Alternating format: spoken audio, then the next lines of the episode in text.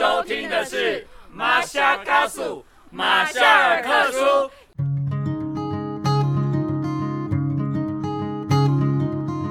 马夏卡苏，你好吗？你今天去了哪里？又做了什么呢？是否还交了些新朋友呢？岛屿的阳光适合阅读。马昆蒂夫想跟您做个朋友，并分享我今天读到的一些心得。Mashagasu means how are you in Bunun language, and we are very um, grateful and thankful for this opportunity to talk about a short story in one book, and we are we will, we will have our special guest to share this book with us. Uh, his name is Mathias Wiglove. Mathias, would you like to say hello to our audience? Yeah. Mashagasu Dacha how? Hi, how are you? um, hey, allesammans. Uh, I'm really honored to be on this show. Thank you for inviting me. Thank you, Mathias. And for people who may uh, wonder who Mathias is, I can tell you um, the very beautiful prelude music and the ending music. Uh, the, the ending song is actually provided by Mathias, my good friend, my best friend, and I really appreciate his generosity to let me use his wonderful music. So now we are going to talk about this short story. She's a Swedish speaking writer, Tove Jansson. Do I pronounce her name correctly? Well, well, kind of, yeah. uh, so what's her name? Sorry, would you would you like to say yeah, it? In Swedish, her name. pronounce it uh, Tove Jansson. And Mhm. in English, I guess Tove Jansen. Yes. Um, and yeah, she was part of the the minority um, Swedish, the Swedish-speaking minority in Finland. Um, and she was a, therefore, she was a Swedish writer, but born and raised in Finland. That's a very interesting fact to know. So, you mean when you're kids or the kids in Sweden, do they read uh, this? When you were a kid, do you read her work? Um, actually, um, she she was famous as a cartoonist, Mm-hmm. and these books, um, this, these short stories, are about the characters of her cartoons. And the cartoons were famous here um, because they were sent to Japan. So Japanese anime illustrators made it into a TV series. Um, so it's also very famous in Japan. These Moomin uh, cartoon or this anime. So we became familiarized with her stories through the cartoons, watching them as kids. And then it was later uh, that I actually read the, the short stories that she's written about these characters. You know, when I, when I was a kid, I watched those moving animation. But as a kid, I I can still vividly remember that uh, when I watched the cartoon, I think it's pretty. There are there are a lot of gaps between each their movement movements. Like when they're talking to each other, then they walk to somewhere, and we walk with them. You know, in that animation. I I, I just want to uh, point out that the uh, the rhythm or the pace is different from other animation. You know, when we kids like today they watch uh Pokemon. Is that if I don't know, and other you know like Doraemon. It's you know it's in a fast pace, but when you watch Moomin, it's a in it's in a rather slow pace. Did you ever notice that there's a this could be a very uh different feature from you know the animation nowadays. Did you ever notice that Moomin is pretty slow? Well, I guess I'm a bit biased because I'm I'm from Scandinavia, Yeah. and the pace here is a bit slower. Mm-hmm. That was one of the striking features when I the first time I moved and went to a bigger city. I just realized that man, life can be hectic, and I, Yeah. I mean, I I grew up in a village with only 600 people, um, so you can just imagine that the pace here was slow. So it didn't stick out to me in, in any way that, that this show was slow. hmm But rather, if I watched like an American series, uh, I was just hit by how fast paced it was, and you know, so many, so much um, impressions hmm were just thrown at you, and it was hard to handle.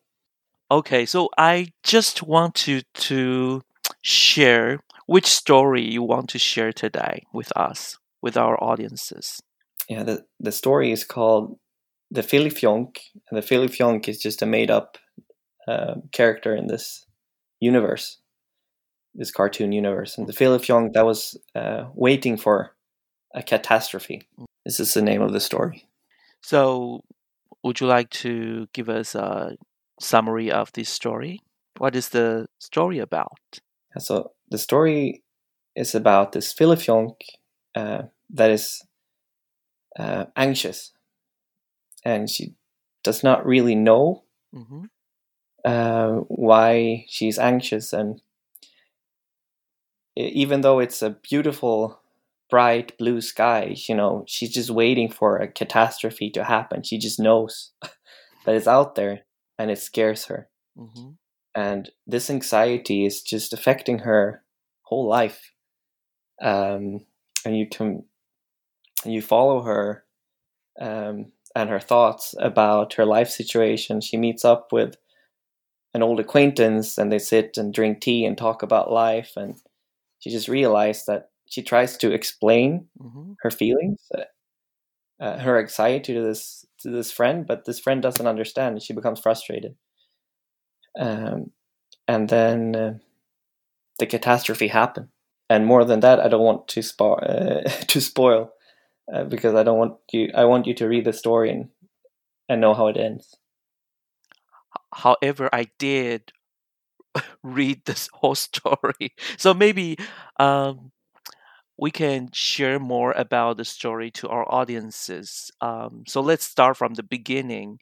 Um, you know, there's a cultural differences, and there are some like details that um, most of the readers might feel foreign uh, comparing with their own culture. Like the first paragraph, it says, uh, Philly Xiong, Philly Fion. Philly Xiong, she was washing her large carpets in the sea.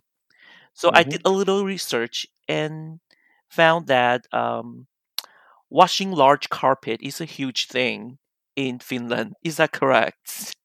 true yeah it's true it's kind of like a tradition to i just i just couldn't help but wonder how could people wash their carpets in the sea you know because the sea the seawater is salt salty right yeah most of us we we wash our carpets with fresh water not salty water but so i did a little research and found that um, it's kind of like a, a tradition for fin- finnish people in summer that's what they do in summer Mhm. so that's how the story started. Then she kept on feeling that anxiety growing and kind of like eating her up. So I just I just feel very intrigued by the the end of that story. I'm going to discover, yeah, yeah. reveal reveal the uh, the rest of the story. She always feeling anxious or she always got have that kind of anxiety about a coming storm or like bad things happen there was a storm did hit that island and hit her house and Mm. so what happened to it would you like to share what happened to her in that part Well, uh, the house was completely destroyed. Yep. Um, and instead of feeling remorse or sorrow, she just rejoiced and she feels very happy. And it feels like a big burden is taking off from her chest. Mhm. And her friend that visited her the, ni- the night before, that she had falling out with, when she comes back, you just think that, you know, "Oh no, my friend has gone crazy, you know. She just lost her house and now she's all happy and jolly and dancing about it. How can this be? So sorry, there's there's something missing here. Um, I think we need to uh, we can give our audiences a little bit more background about this main character. Okay, let me ask you this question: How would you describe the pre-storm stage of uh, this lady, Philly Thiong? I would say that she's um, she's like the archetype of an um, neurotic Mhm. person, uh, and she's the kind of she's like a a person that worries a lot. She's worried about the great unknown, but she's also worried about what other people think about her. She's worrying about always doing the right thing in a social context, never uh, to never overstep uh, what's expected of her Mhm. and she feels like there's a lot of expectations on her that's limiting her behavior. And if you talk about the house, there's a, a line in the story when she she said that the person that she's renting the house from said that her grandma used to live Yeah. there. And then she feels like, oh, because I want to make my grandma proud, um, I, I will live in this house. But then as soon as she moves into the house, she's starting to find all these faults with the house Mhm. and she feel, feels a bit worried living there and she doesn't feel comfortable and she explains that for example the windows they explain the windows of the house as windows that are made for uh, looking in from the outside which makes her feel uncomfortable because people are looking in and looking at her private life and not as much windows as you use to look out and enjoy the beautiful scenery outside. And i think this line uh, explains the, the mindset very well uh, because you're always afraid of people looking in and you know looking at you and be able to see what you're thinking or not thinking or you know uh, you're you're very worried about other people's opinions. Um, whereas when you do this you cannot use the windows in a sense of enjoying things outside of you actually enjoying other people's companies because you're too occupied by being worried about doing the right things and saying the right things when you're when you're in other people's company. Do you get what I mean? Yes. Um, actually, I was uh, captivated by some of the details you just shared with us. One thing is like I'm really curious about the big window part because I Google and I what I and I know that in various building, you know, fin- finished building, Mm. they do tend to have a huge and large window. I don't know why. And I so so I thought they they want that window to be that big, but they they don't enjoy it to have one, or just or is just something that made up a, a made up detail here in this for this story. How how would you think about that Do, from you because you you you lived in Finland right for a uh, for a certain period of of your life. So how would you do you have that impression that Yeah. mm, in many houses they tend to have a bigger windows so that they can look out on the sceneries? Um, actually, my my mom is half. Uh, my mom is from Finland, so Mhm. I'm I'm half Finnish, so I have Yeah. strong connections to Finland. And uh, Finland is, I think, most famous Mhm. because they have the saunas, right? And when you build a sauna, the, you, the saying is that before you, you build your house, you build the sauna first, and then you build the house. and when you build a sauna, it's very important that you have a window, so you're able to look out uh, from the sauna, and preferably the window is supposed to overlook Mhm. natural scenery, um, like the woods or a lake and the ocean. Um, you see, the Fin the Finns are not known for being a very romantic people. Sadly. I mean, the, the phrase, yeah, the phrase "I love you" in Finnish is Mhm. pronounced like "Minä rakastan sinua," and you know it doesn't seem very warm and uh, you know romantic. Uh, but they're very poetic people. Um, if you ask a Finnish person um, if they're religious, they probably say no. Uh, but they would say that I feel close to something bigger Mm. uh, when I'm out in nature, when I'm out at sea. and much of their poetry is focused on nature and that's why it's very a prominent factor in Finnish poetry and uh, Finnish um, uh, literature. Interesting. So, uh, sorry, let's go back to the to the story. This um, little lady, uh, Mrs. Fillyjonk. Um, another, I think, interesting part about her is that she seems to cherish her tradition, right? She eh, they uh, in the story mentioned many about uh, many things about like tradition, like she really likes uh she used her grandmom's uh, recipe to make cake, and she want to she the Mm. reason why she moved to that house by the uh by the sea is because she fe- she thought her her grandmom used to live in that house. So it it, it sounds to me like this is uh, Mrs. Fillyjonk, like all that stuff, but it's but she didn't like it like with whole heart. She just binding her or something restrained her from you know living or making her own deci- decision. That's what I that's what I thought. Do you think the same way? Like this uh, Miss Mrs. Fillyjonk seems to have uh, different limitations. She never really allowed herself to make decision. Yeah, I, I would say that she she's a Mhm. good practitioner of Okay. Confucianism in a sense, uh, because she shows so much Mhm. um, filial piety, and she's bound by uh, traditions or rituals, and she Mhm. follows them to a T. Um, and even though she feels limited by them, uh, she still obey them, even though they make her a bit miserable because they're tradition. She knows that's what expected of her because tradition claims it, ritual claims it, and that's why she, she Mhm. motivates all of her actions. And it doesn't make her happy, unfortunately.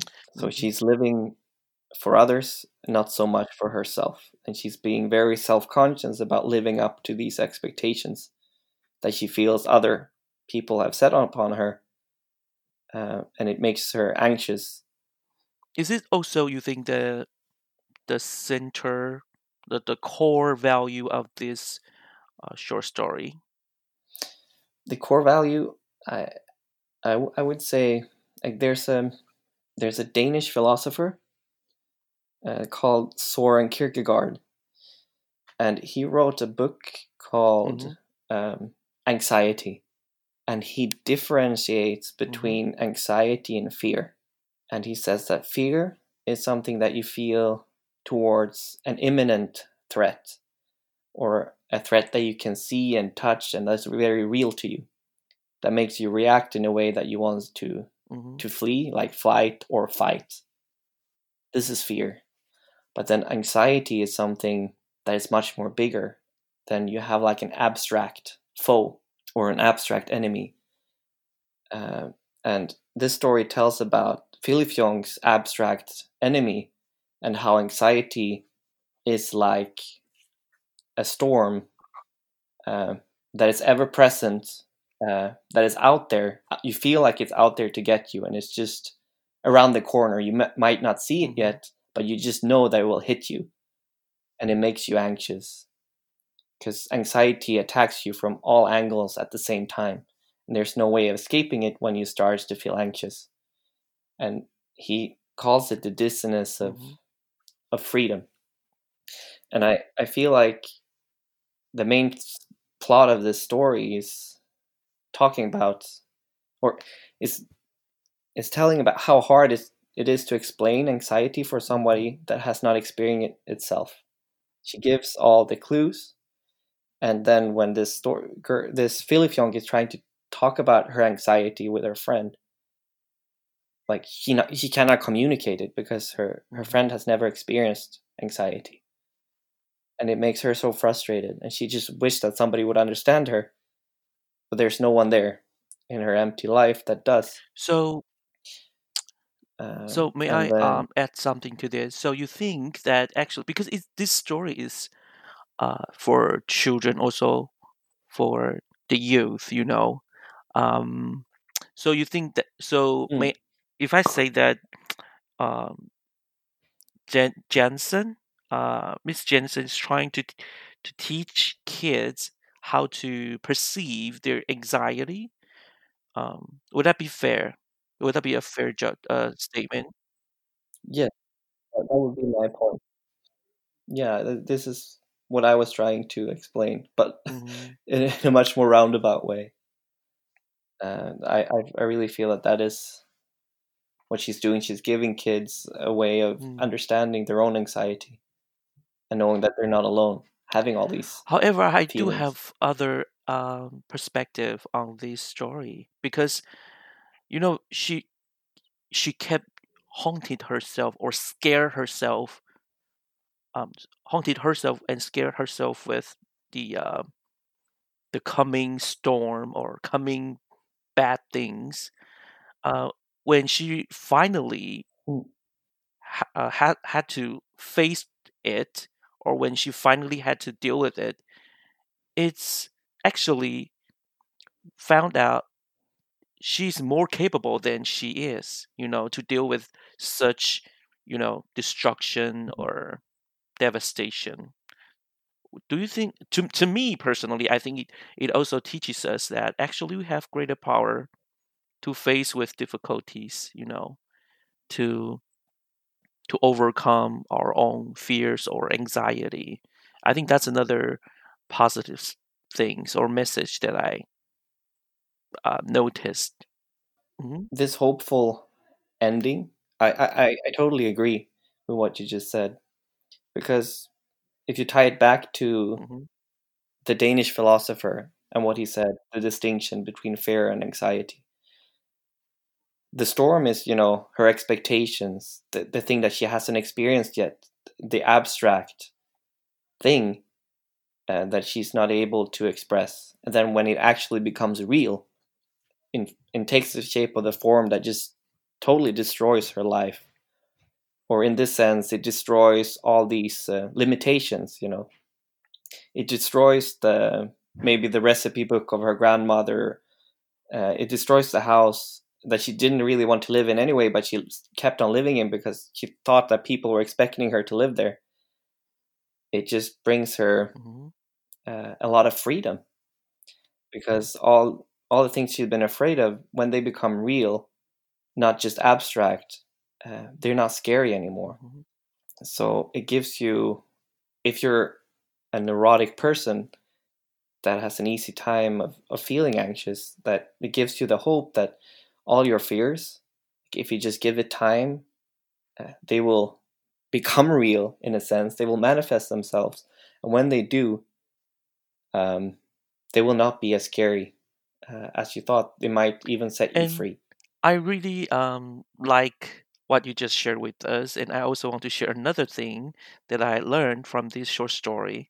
I liked how it, uh, how the story goes. It's it says so much about um you know like uh, the the, the topic is anxiety or or fears, and I also think about like you know because of, of all her um desire to meet all all, all sorts of expectation like outward expectations she become less happy or less satisfied with herself and when the destruction with the storm or hurricane you know came and it somehow Mm. those um those outward expectation um were all you know destroyed so she doesn't need to care or think about them anymore. So I think that part set her free. Um, it also gave Mm. me, uh, you know, many ideas about how I see my life. So now we are applying um, the basic value here. We are so we can ask ourselves: Are we cherishing or hold on to things that doesn't really matter to us, but matters to you know others? and when we are when, when we found that we are in that situation what should we do so that we can you know reconcile with ourselves we can make peace with ourselves um, that's another thing that i learned i don't know if you understand my point here yeah i i believe i do um, and i think mm-hmm. i think the house that she's living in um, is like a symbol for her her own prison it's like yeah. the iron cage of her mind. And these are all the expectations. And she has this idea that it has to be spotless. And when she invites a friend, mm-hmm. there's all these rituals that has to be met in order for it to be a successful dinner party uh, or a tea party in this sense, because they're just sitting there drinking tea. And when we ask ourselves, like, my house, uh, my everyday life, like, is it a, do I experience it as a prison or do I experience it as something that sets me free and gives me joy? And if I feel like there's so many obligations um, when I meet my friends or when I spend time with my family, then spending time with my family becomes like a prison. Mm-hmm. And it makes me anxious. And it might has to do with all, you know, that there's some some abstract thing that I haven't really worked through in my relationship to my my friends and my family things that i don't know or feel uncertain about. And when i work these things out um, i suddenly can step out of this prison that i made in my own mind. I can step out of my house. I can just tear down all these barriers be myself completely and don't care about the consequences. And it's such an mm. empowering thing to do. When you talk when you when you say like maybe the time we spend with our families can be um, the source of our anxiety. I just want to remind you that uh, the Christmas mm. season just you know just passed. I remember there's a a lady told me um, Christmas or a Thanksgiving season is the most hectic or the most anxious period of time for her she sometimes found herself crying in the kitchen and, and she didn't feel like a peace or you know the holly jolly like holiday feelings. She just feel like she need to prepare foods or to mm. care for her kids or friends or deal with people's visits. And that's something we, like i think the story can give us some you know ideas about how we should live our lives, we can actually we can minimize or simplify our lifestyles. Like um, this is one of my goal for 2021, and you know to simplify things. I think I shared that with you, right, Mathias? Jian Jian Jian, right? yeah, to minus, yeah. to simplify, and to yeah. to get rid of stuff. Um, that's my goal for this year, and that is also the main thing that i learned from this beautiful delicate story so before we yeah. uh, end this episode mathias do you have anything you want to share with our audiences yeah, I'm just mm-hmm. thinking about the the end of the story. If you take the example that you gave about the woman and her Christmas and Thanksgiving celebrations, and she feels like this is the the sources mm-hmm. that brings her the most anxiety throughout the year. What would she have to do uh, in order to be free? Then should we interpret this that she has to have a catastrophe celebration? you know, to just give up and say, okay, that's it. You know, I don't care anymore uh, because it can't get any worse than this. Now, don't, people don't have any expectations of me anymore, yeah. so I'll just be myself. Um, you know, that's it. how does she have to do it to actually break free? Is this the storm? You know, having something go horrifically wrong that just tears apart everybody's expectation that you will ever achieve anything. Yeah, maybe like COVID nineteen, you know, because they don't need to cook for the whole the huge household now. Yeah. Yeah. So uh, thank you, thank you once uh once again. Um, Mathias is such a good friend of mine, and we talk to each other um, quite frequently, I think. And I really uh, I feel blessed and I feel so much empowered when we talk about lives and stuff. And I'm really grateful, especially grateful for her generosity, you know, to share his talents with all of us. And we hope that in the nearest future we will still have other time to talk about other books or other story. So, Mathias, would you like to say anything? Like, how would you want to start your year? Do you think this? Oh, okay. Sorry, I I, I forgot to to explain why I feel that I need to do this part to share this book or to share this short story with our audiences because this is just the beginning of the year. As we look back on our 2020, it is it was a, a trying time for most of us throughout the world, and it also a very very unexpected year. You know, it's people say it's a years of stolen.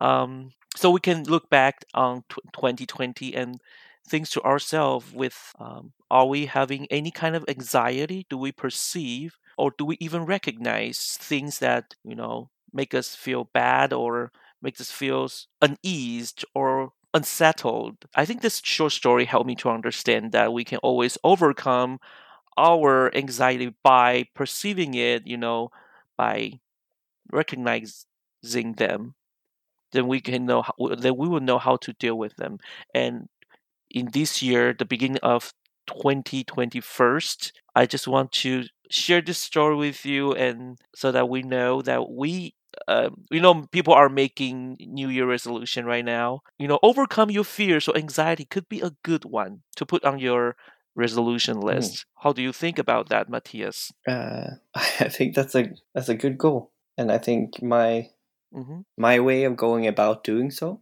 would be uh, I mean, not to focus on the could have been Yes. in 2020, for example, and regret the past, nor uh, thinking too much about uh, what can be in the future, uh, but rather find the balance and focus on the now, the being, and what's in front of me right now, and where I'm putting my next step, you know, where I'm actually walking. Because I've started to look at all the possible futures, then it might be overwhelming. And if I just spend time in the past, you know, hmm I might just be too regretful. But if I try to combine in a healthy way, learn from my past mistakes, maybe, um, and gives me a will to push on forward into a future that is bright, and then focus my energy on the things I'm doing right now, what gives me happiness right now, then I don't think I will feel this anxiety that many people do. Thank you, Mathias. Again, um, thank you all for listening to this uh, episode. This is actually this is the first episode that I uh, want to put for 2021. I hope you all enjoy it. And uh, Mathias, actually, by the end of this program, I will play a song like uh, your band played before. So, would you like to talk about that song? The the one uh, wa- was written and played by a very well known Irish uh, musician. Oh yeah. so the song you're you're referring to is is called Cavan Potholes. Um, it was written by an Irish musician um, called Sharon Shannon, and she's a contemporary folk musician. So she plays uh, very traditional Irish music, uh, and she writes um, music in a traditional manner still. So we really appreciated her work, so we, we took it and we made our own cover of it. Good. I want to tell you that actually I really like your um, band's cover. You know, it's I think it's a lot faster than the original one. So it brings much of festive and joyful, you know, feeling. So um, so then later we will play that song, and we hope that whoever you're listening to this music, uh, to these episodes, you'll feel that kind of joy. We will see you next time. So how do we say uh, see you next time in Swedish? Vi ses nästa gång. Could you re- repeat that part again, please? Uh huh. V. So vi, like we, and then Oh, see us. ses, we'll see. The nästa gång, next Vi ses time. nästa Vi gång. ses nästa gång. Okay, uninang. Bye bye. Mm. Bye bye.